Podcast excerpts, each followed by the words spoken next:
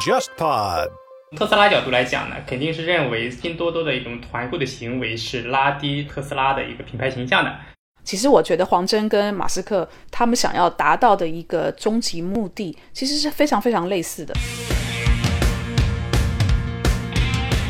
欢迎收听备忘录。你好，我是 Bessy 李倩玲。从二零幺七年往前的二十七年时间里，我一直服务于全球最大的广告集团 WPP，曾经担任 WPP 集团中国区的 CEO。我目前的身份是名投资者，运营着一家由我自己创立的早期战略风险投资 Within Link 贝西投资协作体。在全新升级的备忘录中，我们关注广告营销行业的前世与今生，关注科技如何助力商业。二零二零年备忘录，期待您关注播客备忘录和微信公众号备忘录加，和我一起进入每一个正在发生的商业现场。大家好，我是栋哥，欢迎收听本期的备忘录。今天的节目呢，还是由我和 Bessy 一起来主持。Bessy 你好，Hello，栋哥好，Hello，大家好，我是 Bessy 李倩玲。同时呢，我们今天还请到了我们的一位老朋友，就是前不久跟我们一起复盘瑞幸被做空事件的赵律师，他拥有多年中美 IPO 和投融资的经验，赵律师你好，Hello，东哥你好，Hello Bessy。最近这个商业新闻中画风混搭的事件好像是越来越多了。前不久呢，呃，我们还刚刚聊过这个非常高科技的互联网巨头腾讯和非常传统的食品界的大佬老干妈之间这个争议事件。现在特斯拉和拼多多他们俩杠上了，他们俩一个画风呢是酷炫的这个未来科技自动驾驶，一个呢是四块九封顶九块九包邮，这个画风可以说是完全不搭啊。这事件的起因呢，就是拼多多在他们的平台上呢卖了几辆特斯拉的特价车。然后呢，特斯拉他们就不高兴了，他们拒绝消费者去提车，很多人就会提出这个问题啊，都是开门做生意的，这个能卖出去，可能比什么都重要，特别是像现在这个疫情影响的当下。首先，我想问问两位，就是为什么拼多多给特斯拉卖了车了，特斯拉反而就不高兴了？其实拼多多出来到现在呢，嗯，说老实话，我我觉得一线城市的一些大品牌啊，就是比较上台面的品牌，其实。你会发现，他们绝大部分的 marketing 的人其实是不太喜欢拼多多的。他们认为拼多多就是靠低价。然后呢，原先拼多多刚刚呃出来的时候，不都是银发族吗？或者是一些贪便宜的呃消费者，因为上面的价格低嘛。然后后来拼多多又出现了这个百亿补贴，那那就更是。呃，就是朝着对价格比较敏感的一些想用低价买好东西的消费者，所以其实很多的大品牌是不喜欢拼多多，不想再让他们的品牌品牌在拼多多这个平台平台上去卖。你说对吗？错吗？我我我不知道，但。因为我自己也用拼多多，我觉得第一个我还蛮蛮喜欢黄峥那个把资本主义倒过来的这件事情，在他的话语里面，就是像淘淘宝啊、天猫啊、京东啊，这些都是属于帝国主义式的电商平台。虽然他们嘴巴上说的是，嗯，以消费者的这个利益为他们的关心或是重点，但实际上都是平台自己本身。怎么赚钱？怎么在商户上面每笔每一笔交易上面去赚钱啊？商户要花钱去买他们的这个很多的模板啊、服务啊、广告也要花钱啊，等等等等的。所以，其实拼多多的这个这种把资本主义倒过来的这个理念，我其实还蛮喜欢的。那他为什么先从就是说呃英法族啦，或者是从先便宜开始？如果大家有去看那本书叫做《创新者的窘境》的话。它其实很多的很多的这对对这种大的平台或是大的品牌的挑战者哦，都是从这个我们叫呃西南角这边开始往出来攻。它可要不就是价格比较低啊，就是他先去攻那些大牌子、成熟品牌不愿意碰的那一块领域的，所以他都是从这里开始，然后现在就开始往这个东北角方向杀过去。所以其实一开始拼多多是阿里啊、京东这些人都不放在眼里的，可是他现在其实对于这两个大平台，其实造成了比较大的威胁，可能有这种品牌方自己的这种把自己放在什么位置的那样的一个品牌意识在作祟吧。我觉得品牌对每一个平台，他们有他们自己的这一个判断跟跟定位，因为其实大品牌我还记得在淘宝刚出来的那几年，很多大品牌也不愿意在淘宝上啊。他们也不愿意上它。但是后来，当它变成是一个非常重要的主流电商平台的时候，你看现在哪一个品牌敢敢在天猫上面缺席？我觉得它就是一个过程。所以现在我觉得这个阶段是大家普遍对，尤其在营销界里面，越大的牌子，他又越觉得拼多多是一个很 low 的平台，所以他不愿意在那个跟这个平台之间有任何的这种牵扯吧。嗯，张老师，你觉得呢？Bessy 提到了一个很很核心、很很关键的一个原因哈，就是涉及到拼多多本身它的一个品牌形象的问题。所以从特斯拉角度来讲呢，肯定是认为这样拼多多的一种团购的行为是拉低这个特斯拉的一个品牌形象的，这是一个比较核心的。除此之外呢，我觉得呃，特斯拉之所以这个非反应反应还是比较强烈的，也非常坚持，其实呢还有几个比较比较关键的原因吧，我觉得。第一个呢，它可能是直接是扰乱了这个特斯拉的一个价格体系。特斯拉对自己的这个价格还是非常的一个执着，控制欲非常强。他不希望就是说有这个第三方导致了市场上对它的这个价格体系的一种干扰。其实这也是与它的一个特斯拉推出以来一直所坚持的一个直销的体系所紧密相关。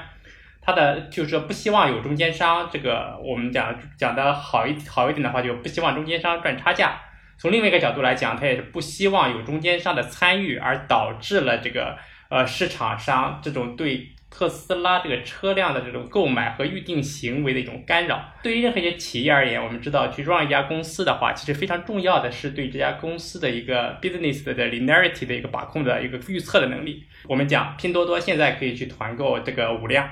接下来可能会规模会不断的扩大，那对消费者而言，希望买特斯拉这个车的潜在消费者而言，他们又会一直等这个什么时候搞这个团购，什么时候有这个优惠，优惠的力度够不够大？这可直接是可能会决定他们的购买行为发生的时间点。也决定了就是从什么地方购买，这样的话，其实不仅扰乱了它的一个价格体系，而且直接打破了它的直销体系所带来带给特斯拉我们显而易见的一个好处，就是说它的把控能力非常强，根据它自己的定价也好，根据这个呃销量，更好的预测将来是怎么样去备库存，怎么样去生产，怎么样去协调这个这个这个物流，对吧？这一方面其实好处显而易见的。当然，最后我觉得还有一个呃非常。重要引起这个特斯拉震怒的一个原因，实际上就是这一个流量的这个入口之争。呃，因为特斯拉其实本身是一个强大的 IP，那拼多多的行为其实呃从商业上角度来讲，我们先不评判一个好与坏，或者是说呃合法或者合理，但其实我们知道拼多多这个行为的本身的意图其实非常明显的，那其实就是为了去蹭这个。特斯拉的这个品牌或者它的这个大的 IP 的形象，然后进一步提升自己拼多多，可能打破人们一种印象，哎，拼多多只是说一种价格便宜的一种一种产品，它是有这个意图的。但于对这个意图而言，特斯拉肯定是不买账的，因为特斯拉认为，一旦被拼多多这么这个强制的这么碰瓷以后，给自己的这个渠道销售都会带来非常大的坏的影响。这样的话，它整个以后的整个流量的入口可能会由特斯拉转到了各种平台。其实这次这个特斯拉它拒绝交车，它给出的理由其实还是非常的所谓有理有据啊。它是说它自己的这个汽车订购协议上有规定，就是他们的这个车是直接向这个。呃，最终消费者这个出售了，就像刚才那个赵律师说，它是一种直销的模式。然后他认定呢，此次的这个消费者通过拼多多的这个购买行为，它是一种非善意目的的这个订单。基于这样的原因呢，他们觉得他们特斯拉方面有权单方面解除这样的一个协议。不知道从那个法律角度来说，赵律师，您觉得这样的条款它合理吗？从一个商家而言，从为特斯拉的一个厂商而言，他对于自己的一个销售，比如说他约定的就是直销。那直销的一个呃相对面，那肯定就是我要禁止这个转售。那这个本身而言，比如说它如果我们是讲它的相对方，如果是拼多多而言，这肯定是合法也是合理的。如果拼多多宣称，哎，我我这个拼车就是说我保证这个，你只要就是比如说这次的五辆，你只要这个在我拼多多平台上这个被最终被选定，那我就确保我向你交付这个五辆车。那这种行为呢，肯定是说拼多多是不合法，对消费者而言，肯定是也侵犯了消费者的一个合法的权益。对于特斯拉而言，如果是针对拼多多这样的一种行为，那肯定是合法也是合理的。但另外一个角度来讲，我们站在一个消费者角度来讲，他这个行为是不是可以对抗消费者？尤其是我们讲在法律上来讲，我们还讲这个善意，对吧？这个善意的消费者会不会因这个特斯拉的这么一个格式的条款而这个受到影响？这个我觉得是值得商榷的，因为它的这个约定也非常明显，就是说禁止这个转售，这个转售或者是转卖这样的行为是怎么去定义？首先，我们一般意义上的理解，呢，车辆的转卖和转售肯定是要发生这个。两次或者两次以上的这种变更的交易才构成了这个转售，对吧？现在这个消费者通过拼多多的米的团购的行为，是不是构成这种转售？我觉得是值得商榷的。当然，另外一个方面，就非非常关键的一点是，是不是存在这个非善意的行为？但对消费者而言，它其实是不存在非善意，对吧？消费者有权利追求这种性价比更高。或者是说，呃，这个我要追求这个补贴，对吧？有权利追追求这个行为的。所以从非善意的角度来讲呢，是一定要讲这个特斯拉现在这个不交付的行为，我觉得，呃，是有一些有一些比较大的问题。特斯拉其实可以对抗拼多多，因为拼多多涉嫌这个。呃，不管是用一种这个，我们讲是不是存在这种虚假的这种这种宣传，或者是说有其他的一些一些一些不太好的行为，那他可以去直接去对抗这个拼多多，或者是呃购车的这个另外一个相对第三方。但是呢，直接直接对抗消费者拒绝交付，我觉得是值得商榷的。但是我问一下，你刚才提到就是说这个所谓从特斯拉的角度，他觉得拼多多有就是说非善意的一个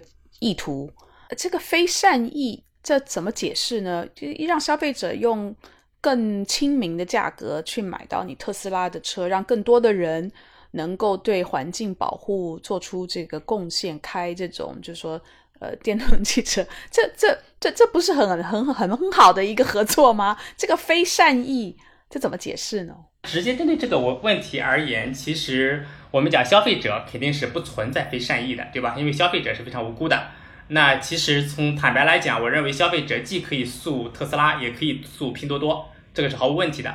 甚至要求这两方承担这个连带的责任，这个法律上是可以得到支持的。我认为啊，但是呢，从拼多多而言，我不知道呃那个呃几位有没有看过这个当时做的这个拼多多这个这个拼车行为的这么一个页面哈？我看了之后呢，我的第一个第一个反应就是说，哎，这个它应该是与这个特斯拉有这个合作的。他是承诺，只要你在我拼多多上平台上，就是最终被认定这是无名者之一，那拼多多会交付这个车辆的。但这两个因素的背后会产生一个问题：你拼多多有能力交付这个特斯拉的车吗？你没有。你拼多多做这样的行为，让别人误以为你与特斯拉是有商业的一种合作的，你有吗？其实你也没有。那他那个界面上，你因为我没看到，所以我不晓得。他那个当时界面上，他有文字上面有描述说拼多多跟特斯拉合作吗？这个我觉得，因为拼多多做敢做这个行为哈，他肯定是经过了这个他内部的合合规和这个法律，甚至是一些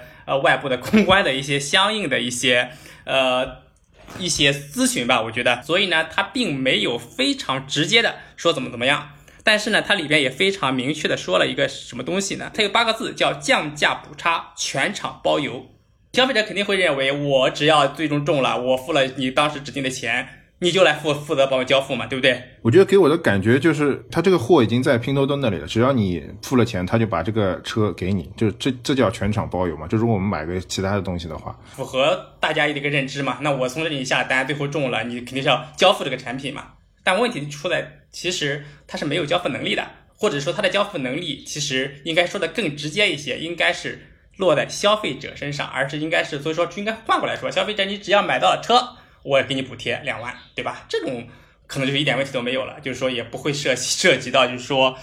这种让别人产生误解，或者是特斯拉会明显觉得你现在就是说你好像在你的平台上向消费者承诺，你只要。成为这五个之一，那我就可以交付五辆这个特斯拉。那特斯拉显然而显而易见是不愿意去去为这个行为背书的。大家现在在网络上啊，这个所谓的这个拼购啊、团购的现象，其实已经是屡见不鲜了。就刚才像赵律师说，这次的事件我们可以看出，这个特斯拉跟拼多多可能是没有一个合作在里面的。一般的情况下，比如说我们在比如说京东啊、天猫上看到的这种呃拼购啊、团购的行为，它是一种什什么样的模式呢？应该是平台和商家之间，嗯，会有一个什么样的那个协议呢？非常多的品牌，它在比如说天猫上面，它有自己的旗舰店，这是像自己经营的，它透过 TP 去经营。那它也有很多，比如说经销商。是呃，官方的经销商拿了他的货等等，所以我知道有很多的品牌，它会在这种官方的 B to C 的平台上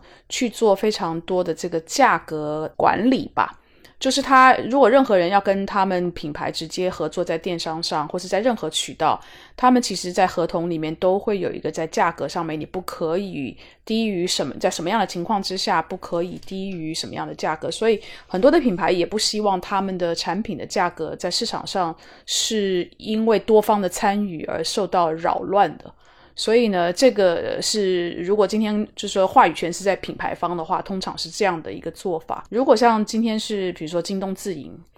他跟品牌批了一批货，这货是京东自己的了，那当然品牌可能也会跟京东之间有一个在价格上面的一些协议。可是如果今天京东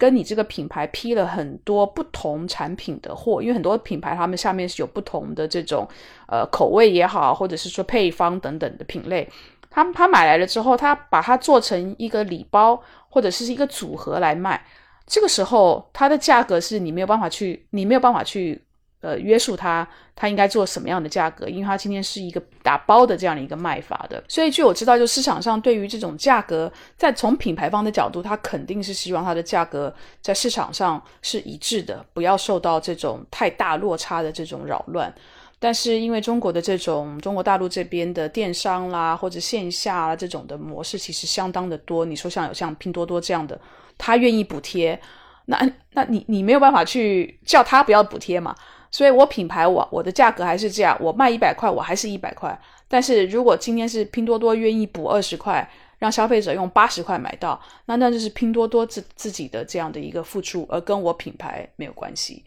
所以有很多的品牌，就是为什么他们觉得拼多多这个平台，他们现在非常谨慎，不愿意进入，就是他们觉得进到里面去呢，第一个扰乱价格，第二个很有可能因为在这边的补贴力度大过于其他平台。那我我比如说我在天猫上的旗舰店的没人来买了，大家都跑去拼多多上买了。对于这个品类而言，会存在一种一种情况，就比如说因为特斯拉其实就那几种车型，对吧？不存在这种。叫什么？这种你去包装一下，或者是说去不扰乱它的价格体系。有一些产品可能因为品类特别复杂，对吧？那各种就是说有些尤尤其是对有一些商家而言，它可能存在库存，很多库存卖不出去的。那这种情况下，通过通过拼的一个行为，或或者说甚至有一些开玩笑带货，对吧？那这个时候他就很可能会让出很大的这种叫利润也好，或者说把这个价格可以做得很低，去刺激这个库存的这个消化。拼多多其实一开始的时候。是，其实就是这个类型。因为拼多多一开始的时候，其实当时中国的这个经济开始下行了嘛，所以其实有非常多的厂商，他是囤货囤的很厉害的，货出不去。当时拼多多的其中一个发机的一个玩法或是一个模式，就是说我让我让消费者来去拼团，拼团就说你的团可能拼的越多人，或者是说你只要找到人跟你拼团，你的价格就可以这么低。那因为他的拼团了之后，我就会知道这边消费者的需求量有多大。然后我就会让厂商这边把它囤积的货出来，那因为是囤积的货嘛，就像你们讲的，那厂商就当然是希望越快清货越好，所以当时他们也不介意价格比平常的稍微低一点，因为当时的拼多多应该还没有还没有出补贴的这个政策，所以其实当时是帮助了非常多的厂商，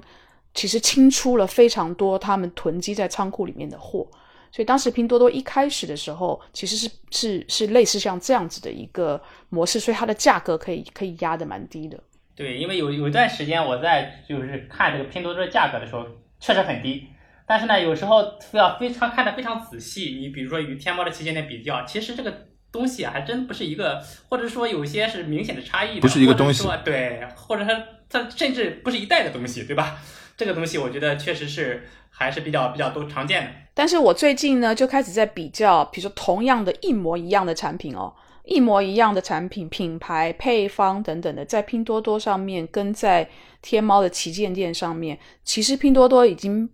不再是便宜的喽。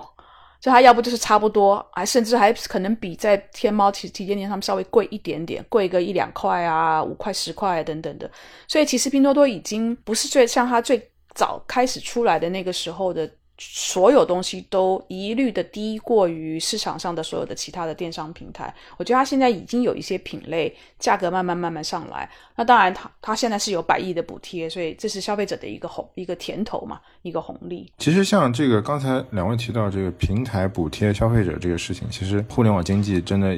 就是已经用过好好多次了，大家可能感受比较深的就是前几年这个打车软件的这个补贴啊，经常就是比可能坐公交车还要便宜就可以打到一个车。但这招好像对很多商家和平台来说也是屡试不爽，很多消费者也非常买单。比如说之前的这个打车软件的补贴，跟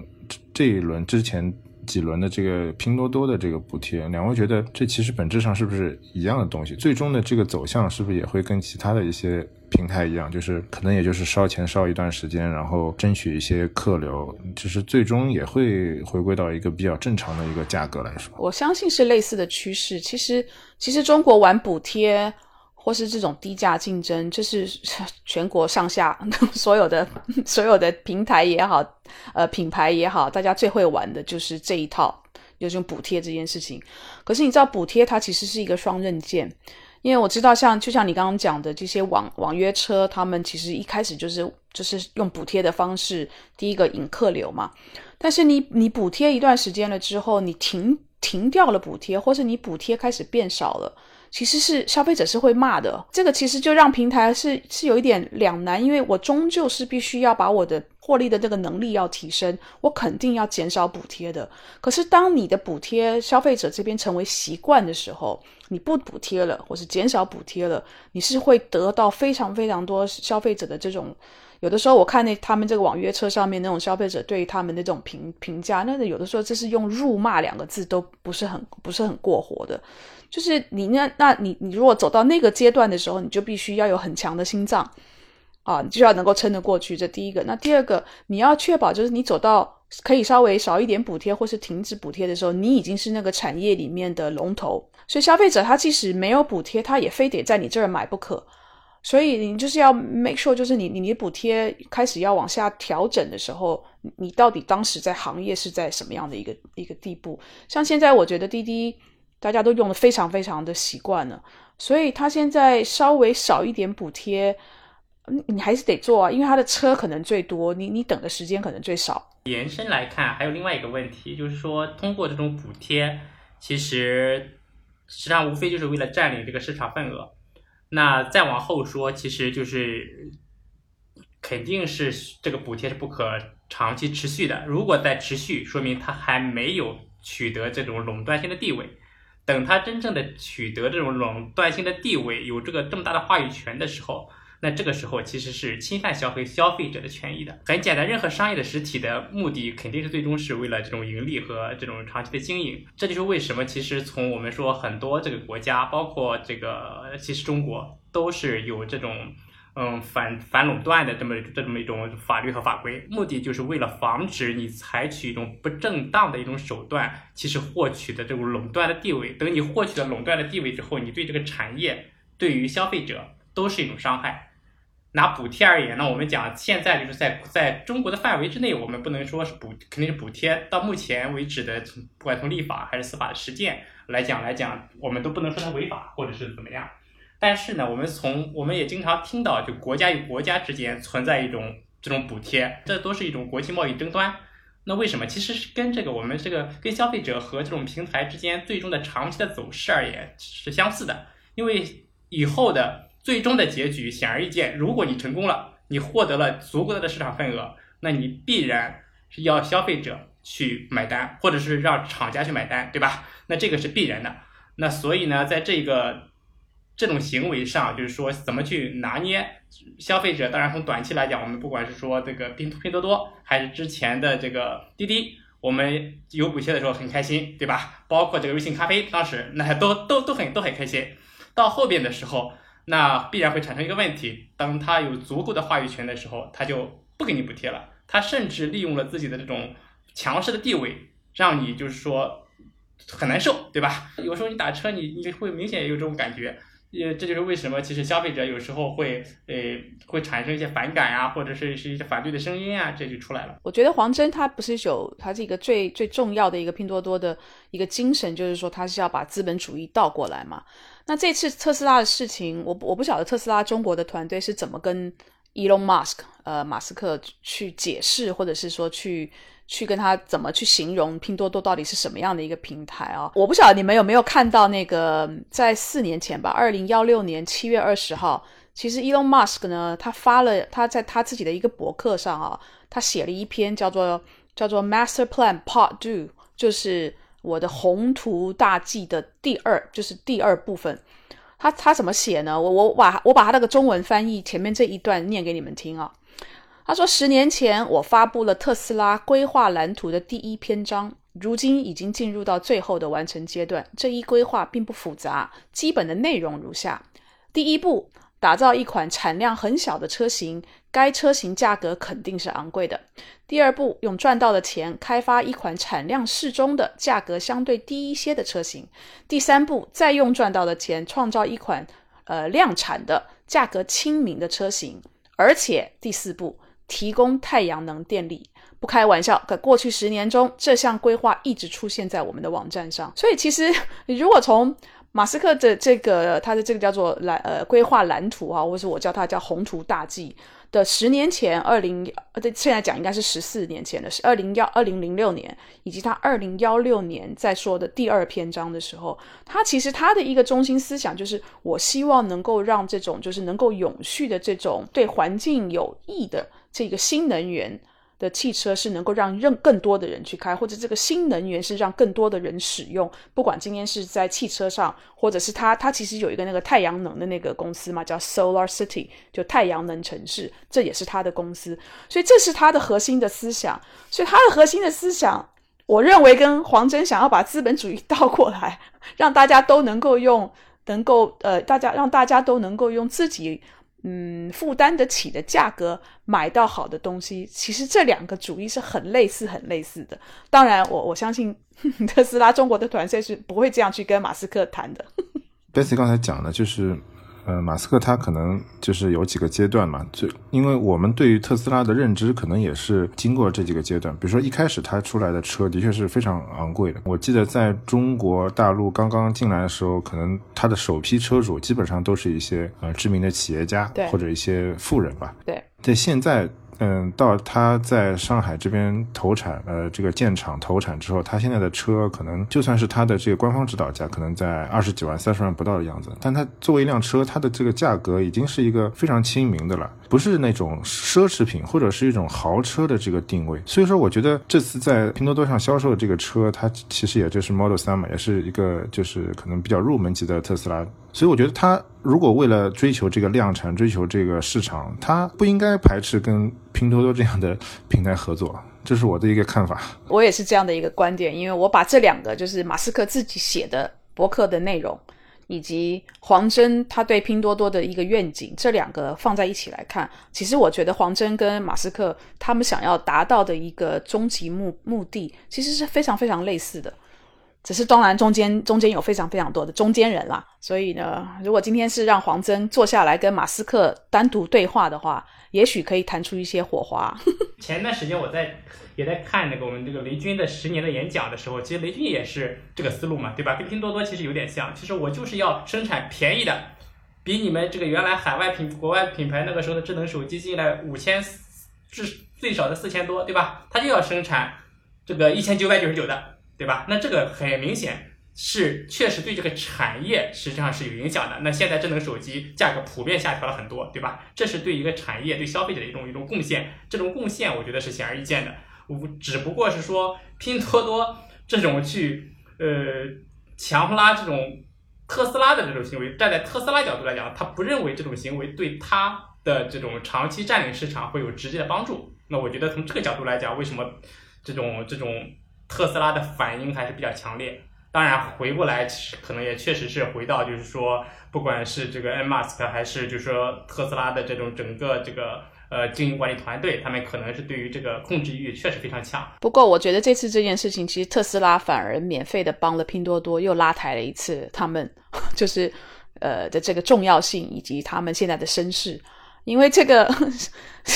对吧？这个消费者他干嘛不选不不去跟天猫合作，他不去跟京东合作，他干嘛要来拼多多上？因为这是另外两个平台，其实也也在做一些补贴嘛。那他为什么要跟拼多多合作呢？所以其实如果今天那个特斯拉也不讲话，因为其实这个不是第二次了，其实好像是之前上海其实也有一个消费者做过类似的事情，而且是成功的。那次呢，特斯拉没没发觉，所以没讲，所以当时大家根本不知道啊，特在在拼多多上可以买特斯拉的车。结果这一次特斯拉反而跳出来把这件事情搞得非常的大。我相信特斯拉是控制欲很强，但是你某种程度你也帮了呃拼多多一把。特斯拉肯定很纠结啦，因为他他他必然会知道这个事情，他一旦是强势发生之后，舆论肯定是铺天盖地，这个是他是毫无毫无疑问肯定预测到的。但是他也预测到，如果我不管。那这个今天是批五辆，明天就会拼五十辆、五百辆、五五千辆，对吧？除非他下定决心，那我就要走经销了。那这个我觉得对整个是颠覆特斯拉从创立之日起它的一种 一种理念的。这个我觉得其实呃还是挺大的一种一种一种变化。那当然我们讲可能以后会不会放开，我觉得完全可能。你最开始我们买小米手机，你也买不到，你只能是通过它的官网下买，对吧？但现在你很多平台都可以买得到。但是特斯拉有损失吗？比如说。第一个，它还是按照它的价格出售啊，补贴的是拼多多。那第二个，拼多多的或者说这个消费者他买也是在特斯拉的官网上才能买得到，不是说我今天是特斯拉开了个开了个经销商的口子给拼多多，所以他这个口子不开，不管是拼多多也好，或者是想要跟拼多多合作的消费者，他们还是得要在这个特斯拉的官网上面才能够订得到他们要拼的这个车嘛，对吧？嗯嗯。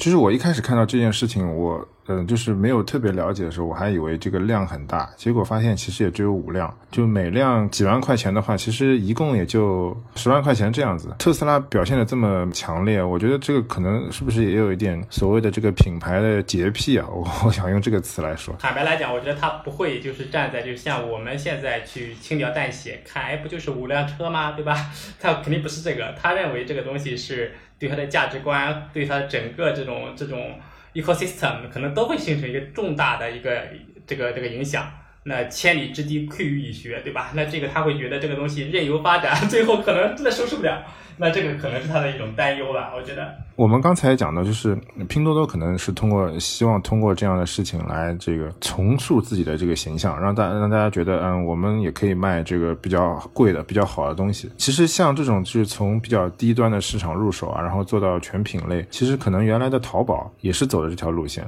但是他们呢最终也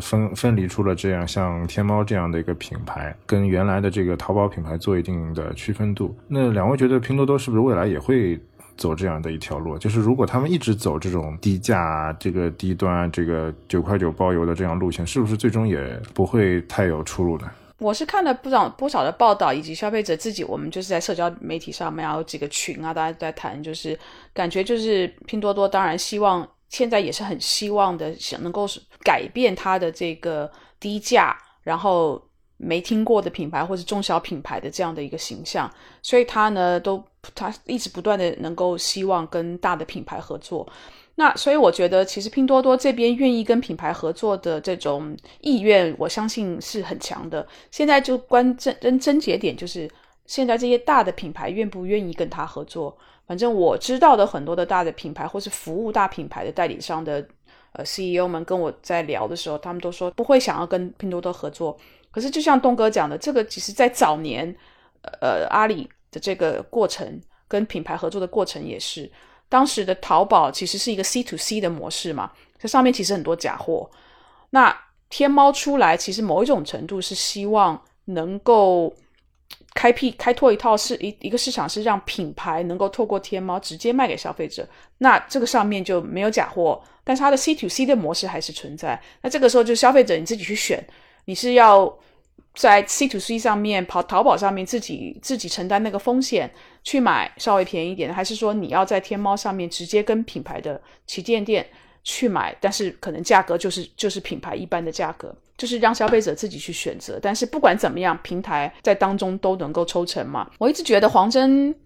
因为他第一个他又非常年轻啊，第二个我觉得他他他对于这个网购这件事情或者是电商这件事情有他自己很独特的想法，所以他会不会依循这个淘宝或者天猫这样的模式？我其实是有个很大的问号。他很想跟品牌合作的意愿肯定有，但是我我我对他的期待可能就是他他会想出一个非常不一样的